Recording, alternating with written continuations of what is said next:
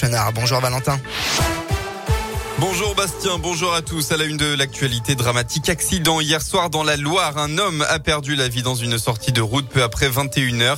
Âgé de 48 ans, la victime circulait seule en direction de Charlieu sur la départementale 4 lorsqu'il a perdu le contrôle de son véhicule. La voiture s'est retrouvée sur le toit dans le fossé.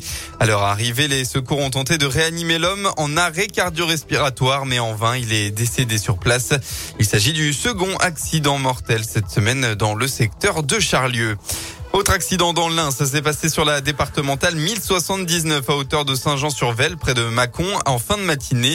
Un choc violent entre une moto et un véhicule léger. Le pilote, âgé de seulement 15 ans, a été transporté en urgence absolue à l'hôpital Édouard Rio de Lyon. À Roanne, environ 600 personnes ont participé à la manif contre le pass sanitaire euh, hier après-midi.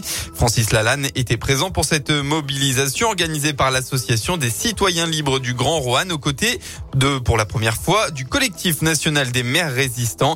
Si les manifestants étaient au rendez-vous à Roanne, c'était moins le cas dans l'un où seulement une centaine de personnes se sont rassemblées à Bourg-en-Bresse.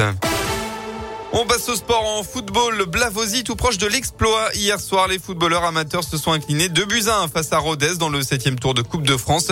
À noter les qualifs de Bourg-en-Bresse, Moulin-Iser, Andrézieux, Andrézieux, pardon, oui, encore, euh, ou encore Bourgoin-Jailleux. Et bien, mode de l'équipe de France. Les Bleus ont fait le spectacle hier soir pour l'avant-dernier match de qualif pour la Coupe du Monde. Résultat 8 à 0 face au Kazakhstan. Mbappé a marqué un quadruplé.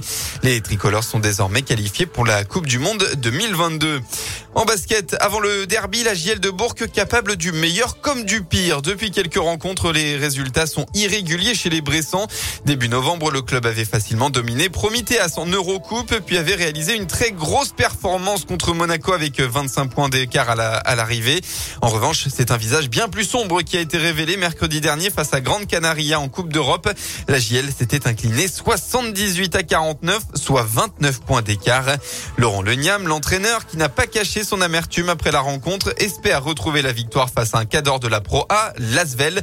Mais pour ça, il faudra d'abord retrouver le mental tout sport d'opposition, tout sport il y a de la compétition face à un adversaire, que ce soit un sport individuel ou sport collectif, tout part de, la notion d'attitude, d'état d'esprit, d'engagement, d'envie de se faire mal. Et à partir du moment où on n'a pas ça, on ne peut pas gagner.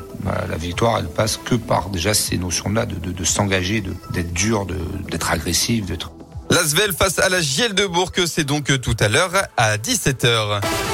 La météo enfin pour votre dimanche en Auvergne-Rhône-Alpes. À nouveau une journée sans soleil comme hier. La grisaille va dominer la région. Quelques averses sont une nouvelle fois prévues mais ça restera très, très localisé. Côté Mercure, il fera entre 7 et 11 degrés.